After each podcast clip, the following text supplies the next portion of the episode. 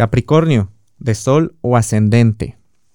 De todos los signos del zodiaco, yo creo que quien se lleva el premio a, a, a la persona que más trabajó sus estructuras, derrumbarlas y construir nuevas, es Capricornio, ya sea de Sol o ascendente. ¿Por qué?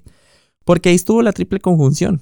Ahí estuvo, ya se está despidiendo, ya se está yendo. Júpiter y Saturno para mediados de diciembre ya no van a estar en tu signo. Se va a quedar Plutón, pero Plutón ya tiene mucho tiempo ahí, entonces ya estás muy acostumbrado o acostumbrada a transformar y a trabajar y a, tener contacto con tu, con tu poder personal. Entonces, bueno, eso es pan comido, ¿no? A diferencia de todo lo que viviste en este año.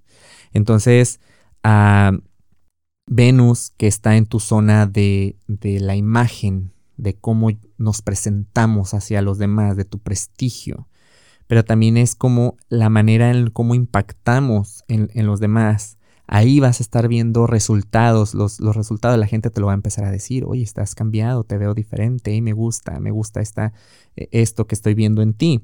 Lo puedes estar viendo porque este, estas últimas movidas te están llevando a reconocer una última cosita.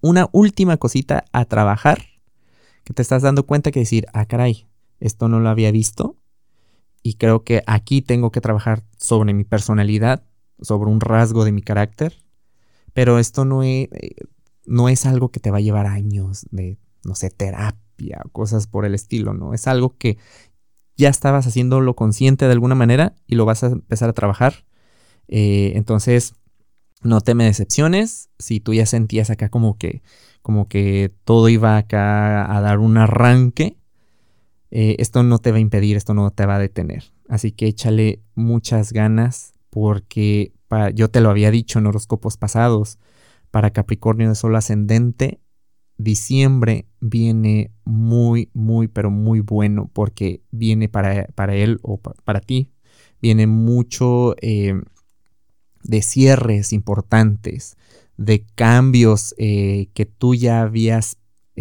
querido desde hace tiempo y los ibas a empezar a ver resultados sobre proyectos, sobre planes, sobre sueños ya más estructurados, pero se te está pidiendo una última cosita y si ya la tienes detectada, pues échale pilas ahí, no pasa nada, no es algo que te va a tomar mucho tiempo, eso te lo puedo asegurar.